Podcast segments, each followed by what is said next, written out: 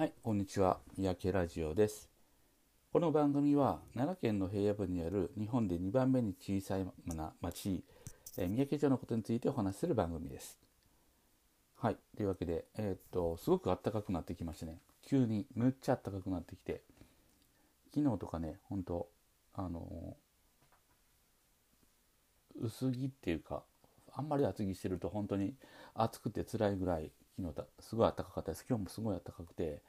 いよいよですねあの田んぼの周りをケリが飛ぶようになってきました。でケリっていうのはこれ鳥の種類なんですけどあのこの季節になるとですね田んぼに卵を産むんですね。で卵を産んでその卵を守るためにその親鳥がその上空をこう警戒するんですけど、まあ、いろんな鳥がやってくるんですよね。主にはそのカラス だったりするんですけどカラスとかねサギとかその危害を加えるかどうかさておいて、まあ、警戒しているって感じ。一番やっぱ警戒してるのはカラスだと思うんですけどね。カラス卵狙ってくると思うんで非常にですね怖いです。あの本気なので、まあ、当たり前ですね。自分の子供を守らないといけないので 本気でこう威嚇してきます。僕らあのワンコの散歩しててもワンコってワンコの散歩しててもあの威嚇してくるんですけど結構怖いですね。はい。ですけどもまあそれはねあの彼らが彼女らがそれを生きていくというか子孫を残すために必要なことなのでそりゃそうやんねっていう感じではありますけれどもまあこういうのが行わ行われるというか、まあ、こういうことが起こってくるとあいよいよ春になったなっていうふうにいつも感じます。はい、で今日はですねお話はですねあの来年度この4月から実施される取り組みについてちょっとお話をしたいなと思うんですけど先日ですね NHK のニュースで、えー報道されたその三宅町でね若者の流出を防ぐための50代の居場所づくりをしますというふうな話があってですね、まあ、このことについてちょっと考えてみたいなと思っています。で記事を見るとですね、まあ、この三宅町の一つの課題として人口の流出っていうのがありますねと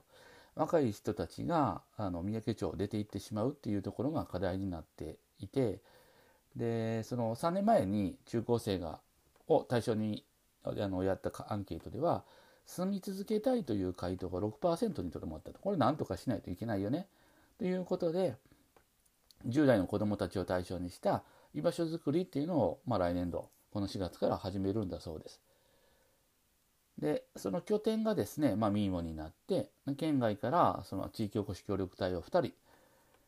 人呼んで、まあ、来ていただいてやるというような話が報道されていました。でこの件なんですけれどもうん、まあ、人口流出を防ぎたいというね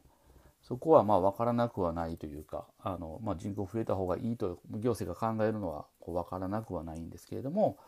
まあ、そもそもですね若い人がこう出ていくのを防ぐっていう考え方がいいのかとはちょっと思うところはあるんですね。で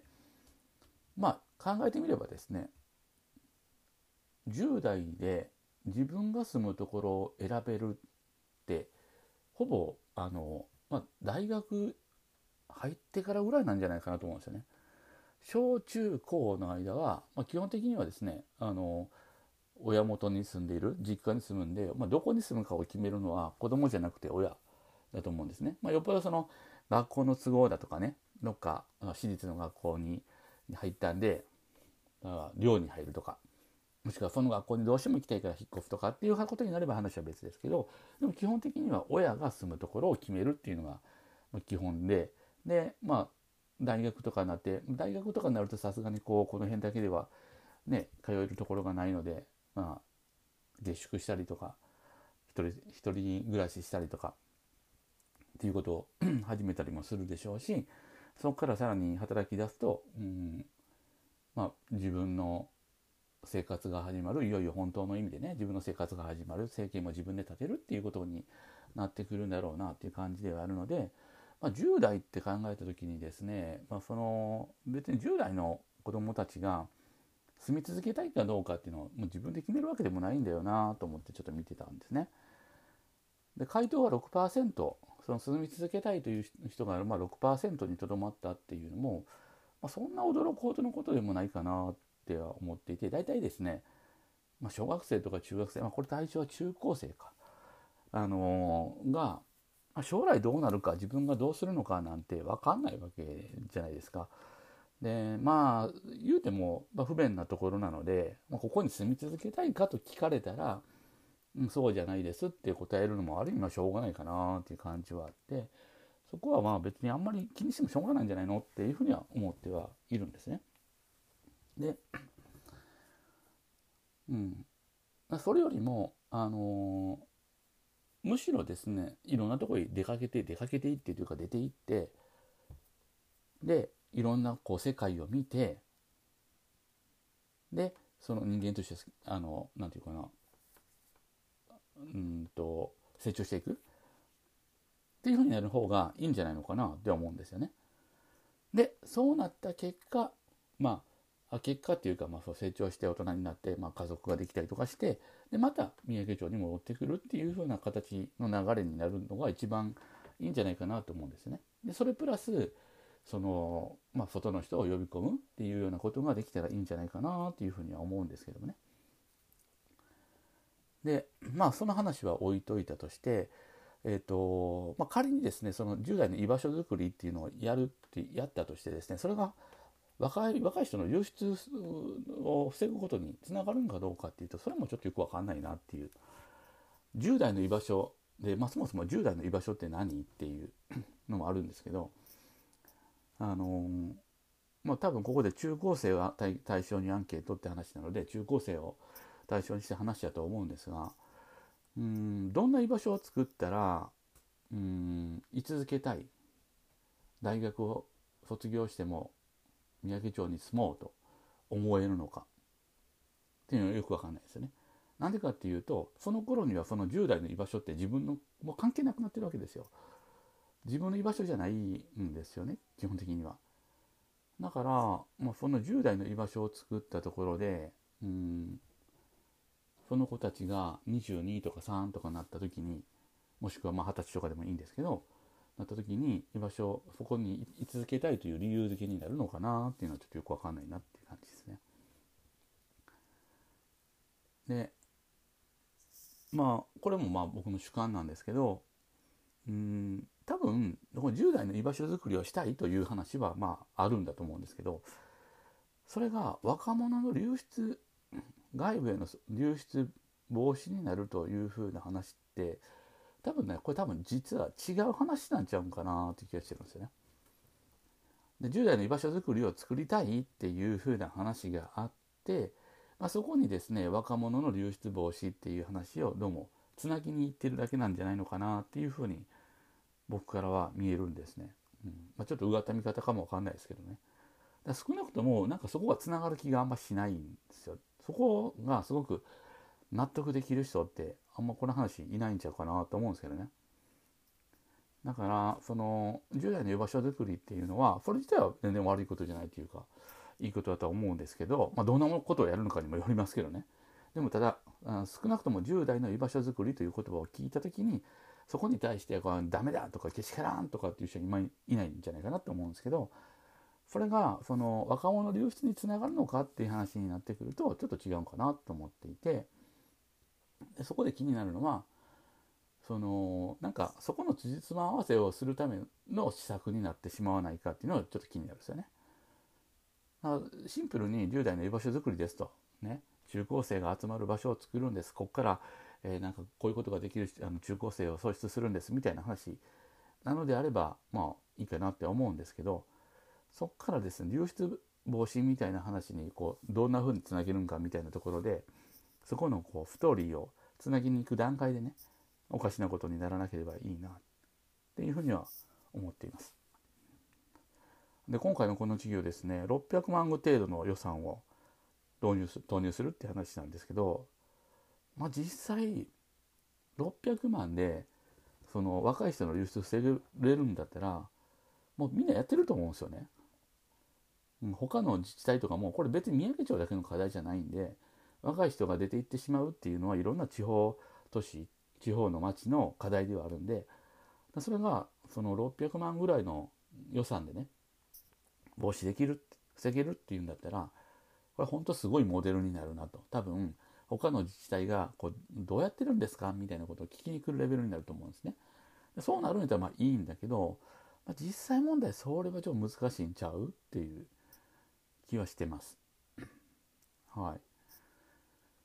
なので、まあ、何が言いたいかというかというと、まあ、従来の居場所づくりそのものはいいと思うんですけど本当にこう若者の流出防止になるのかなっていうところでそこのなんか無理やりの辻褄合わせみたいなことが行わな行われなければいいなとは思っています。はい。まあ、今日のところはこんな感じで終わろうかなと思います。はい。今日も最後まで聞いてくださいましてありがとうございました。はい、こんにちは。三宅ラジオです。この番組は奈良県の平野部にある日本で2番目に小さな町、三宅町のことについてお話しする番組です。はい、というわけで今回はね、え今の用地確保が進んでいる県立大学の建設についてお話をしたいと思っています。今ですね、あの四季山町、えー、川西町、三宅町、田原本町の3町で、えー、大和平野プロジェクトやったかな、えー、というのが、まあ、進んでるんですが、まあ、その中でですね三宅町の、えー、中にというか、まあ、三宅町と田原本のこう何て言うかな。かあの両方にまたがるところら辺になると思うんですけども県立大学の工学部ができるというお話がありまして、まあ、それでですね最近割とこうなんかなんだ何をしてるのかな。あの場所の調査をしてるんですかね。え人がいっぱい来ててですねなんかマーキングしてたりとかっていうのが進んでいます。でこの県立大学なんですけど、まあ、単純にですねそこに大学ができて嬉しいねっていう話でもないのかなと思っていて、まあ、どうなったら嬉しいのかっていうのをちょっと具体的に話をね、まあ、していかないと、うん、できましたってなって以上ってなったんではちょっとあまりにももったいなすぎる。であのまあこれほんとすぐうちの近くなんですけどね。うちの近くで今うちのですねワンコの散歩コースになっているところら辺が一帯が全部あの大学になってしまうっていうことなんですけれども例えばそこにそのなんか我が町に大学ができるなんていうのがねお田舎町に大学ができるおすごいっていうそんな話でもなくてその大学ができることによってどんないいことがあるのかっていうのもちゃんと考えていかないといけないなって思っているんです。でそただ、まあ、そういう話があまりこう具体的には見えてこなくてでみんなどんなことを思ってるんかなとやっぱりその大学ができて嬉しいなということで終わっているんじゃないかなって気がしているんですけど例えば、えー、中にはですね大学ができることで今三宅町って本当にお店とかも全くないんですけど、えーまあ、岩見駅っていうね近鉄の駅があるんですけどその駅とその大学の間に例えばお店ができるとかねお見ができるみたいなのがもしかしたら期待してる方もいらっしゃるのかなと思うんです。で実際、えー、まあ、学校の近くのコンビニってね儲かるみたいでやらしい話ですけどあの儲かるみたいなんですよね。結構売り上げが高い。やっぱこうあの学生がすごく利用するからっていうのがあってですね。売り上げがあすごい高いらしいんです。ましてやこの三宅町は本当周り何にもないんで、えー、まあ、選択肢としてね一択ってことになってくると本当そんな感じになるかなとは思うんですけど僕はそれがいいことだとあんまり思ってはなくてですねまあ便利にはなるかもわからないですけど、まあ、コンビニ一見できたぐらいじゃなっていう感じではありますしその、まあ、デメリットっていうのも多分出てくるんじゃないかなと思ってるんですね。でそんななんか単純な話でもないのかなと思っていてじゃあどんな風になったらいいのっていうふうなことをその具体的にお話をしたいと思うんですけどね僕が持っているイメージとしてはですねあの立命館茨城なんですよね。大阪の茨城市っていうところにある立命館大学のキャンパスがあるんですがなんかさ昔はね札幌ビールの工場かなんかの跡地をその立命館が使っているっていう、まあ、そういうところらしいんですけどもここは割と僕はいい感じやなと思っていてここみたいになったら割とこう三宅町の人たちにもとてもメリットあるのかなって思っていると。その話をちょっとしたしようかなと思っています。でその立命館茨城っていうのはどんな風になっているのか。これはねちょっとあの詳しいことはあの概要欄にリンク貼っときますんでそちらを見ていただいて、えー、たらいいかなと思うんですけど立命館茨城キャンパスの中にですねフューチャープラザっていうエリアがあってホールがあったりとか、えー、イタリアンレストランがあったりとかスターバックスがあるとか、まあ、そんなのが入っているこう施設があるんですね。でその前が広い広場になってて、まあ、公園みたいな感じになってるんですよ。で建物は別なんですけどセブンイレブンがあるんですね。ちっちゃいかなりちっちゃいですけどセブンイレブンがあったりあそうそうあの学食もあるんですよね、まあ、そんなちあのなんていうかな施設がキャンパスの中にあるんですね。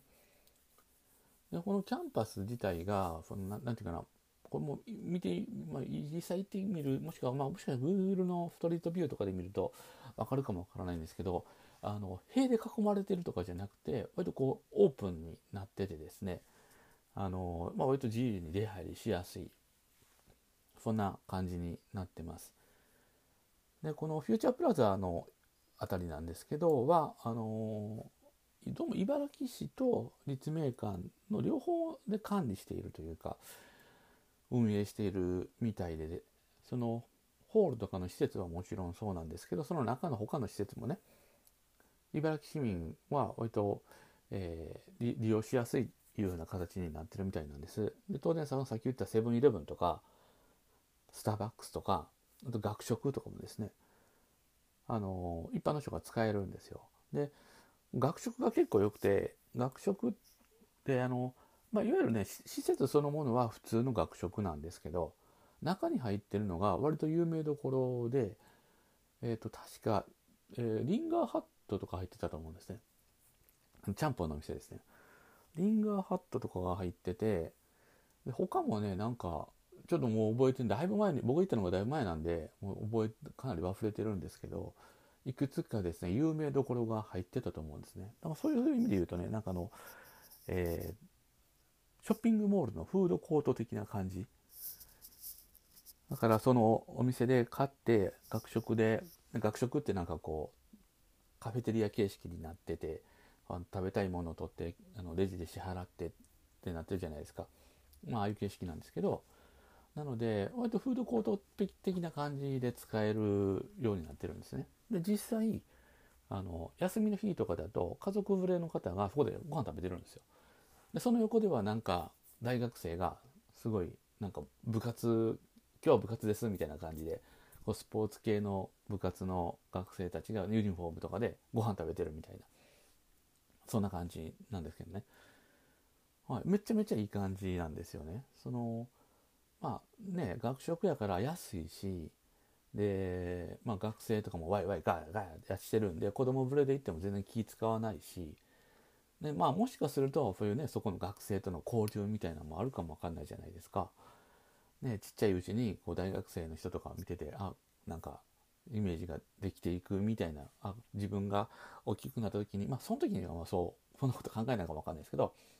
大きくなった時にああなんかちっちゃい時やあんな感じやったなみたいなのをこうイメージできたりすると思うし大学としてもその小さなうちから子どもたちと接点が作れるっていうのはその学生の獲得特にこれからね少子化っていう方向にどんどんなっていく中ではねいいんじゃないかなって思うんです。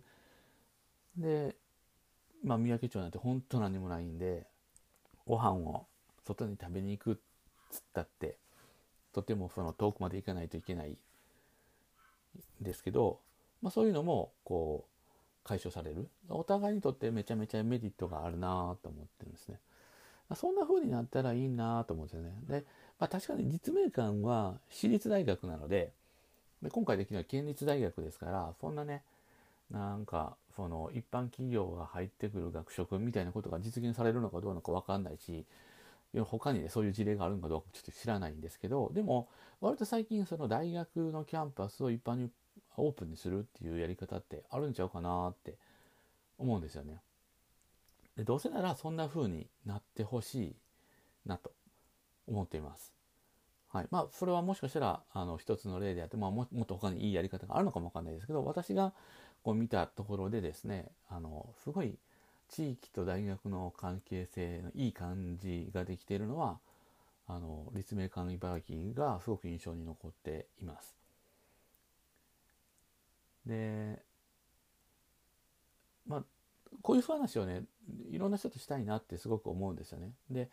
あの多分あんま知らない当然その茨城市なんてすごい奈良から遠いですし行きにくいですしわざわざ行くところでもないのであの立命館茨城っていうところがそもそもあることすら知らない茨城市に JR の茨城駅の近くに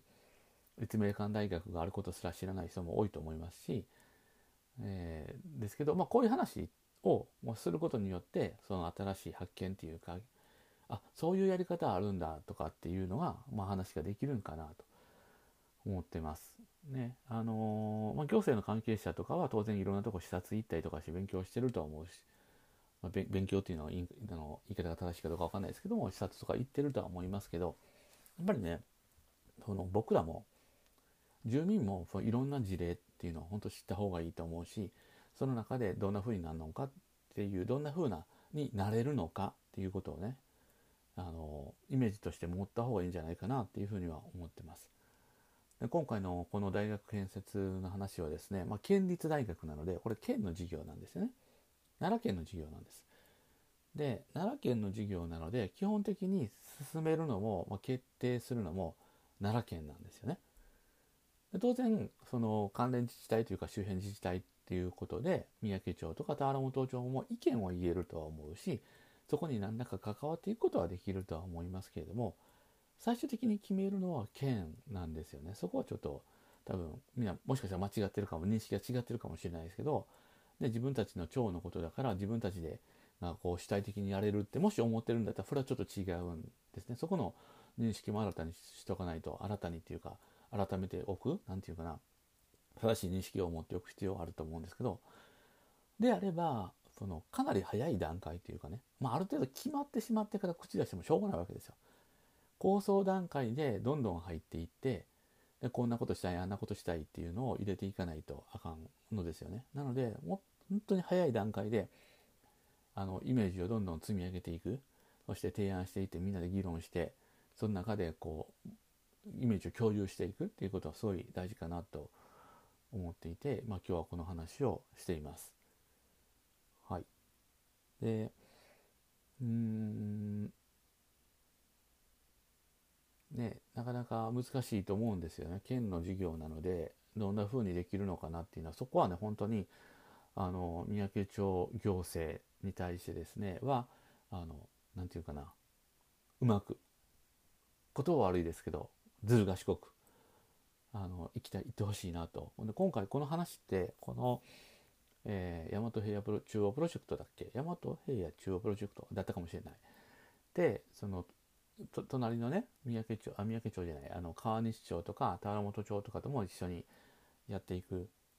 プロジェクトなんで、その話の相手として、奈良県だけじゃなくて、当然川西町とか田原本町とかっていうところも入ってくるわけですね。その中でうまく立ち振る舞えるかっていうのはすごい重要な、えー、ポイントになってくるんちゃうかなと思ってそこはもう本当あの頑張ってほしいなって思ってるしそこはねあの住民も声を上げていってどんどんこんなやり方あるんちゃうこんな風になったらええんちゃうんっていうのをどんどんあの声を上げていく必要があるんじゃないかなって思っています。というわけで今日はですねえー、まあ、三宅町と田原本町にまたがってできる奈良県立大学のイメージどんな風になるんだろうねどんな風になったらいいんだろうねっていうことを考えることの、まあ、一つのきっかけとして、えー、立命館茨木キャンパスの、えー、紹介、まあ、その立命館茨木キャンパスがどんな風になっててどんな、えー、いいところがあるのかっていう話をしてみました。最後まで聞いていただきましてありがとうございます。